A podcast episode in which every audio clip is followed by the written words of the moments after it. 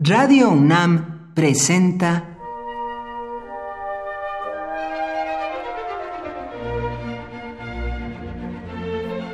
Cuaderno de los Espíritus y de las Pinturas por Otto Cázares.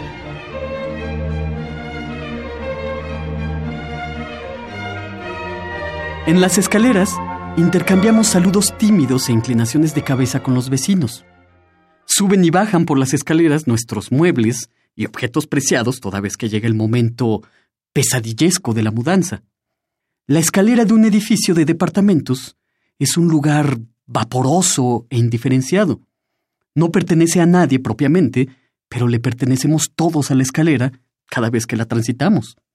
No es casual que George Perec comience su libro La vida, instrucciones de uso en la escalera del edificio número 11 de la calle Simón Crubelier. La escalera es el lugar neutro, dice Perec, donde se cruza la gente casi sin verse, donde resuena lejana y regular la vida de la casa. La escalera es un lugar simbólico, y es una imagen simbólica también. Ha sido utilizada en numerosas ocasiones por diferentes culturas. En los textos bíblicos, después de que Jacob ha recibido tramposamente la bendición de su padre Isaac, suplantando disfrazado con pieles de borrico, a Esaú, su hermano peludo, huyendo de la furia de éste, Jacob llega a un sitio donde se recuesta y tiene un sueño.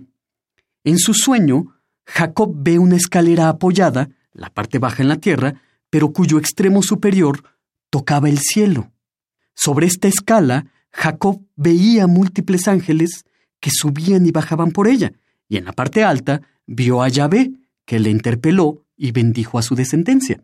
La visión en sueños de Jacob de una escalera, esto sucede en el Génesis, que une a la tierra con el cielo, es un axis mundi, es decir, un eje vertical del mundo. También en la Iliada se encuentra el motivo de un axis mundi, un eje del mundo, solo que aquí no se trata de una escalera, sino de una cadena de oro con la que Zeus atraía hacia él todas las cosas. En el canto 8 de la Iliada, Zeus reta a todos los dioses a que pongan a prueba sus divinas fuerzas. Suspendamos del cielo, les dice, un cable de oro y cuélguense de él todos los dioses y diosas. No conseguirán arrastrar desde el cielo a la tierra a Zeus, su amo supremo. El eje vertical del mundo, que une cielo y tierra, en el caso bíblico es una escalera, por la que transitan ángeles y en la cima está Yahvé, pero en el caso homérico, el eje es una cadena de oro que en lo alto es sostenida por Zeus y en lo bajo están colgados, como un racimo de uvas, todos los dioses olímpicos. En las culturas hinduistas también, directamente relacionado con el eje vertical del mundo, se realizan, hasta nuestros días, diversos portentos mágicos en los que chamanes tensan una cuerda que apoya su extremo inferior en la tierra y en lo alto se apoya en las nubes.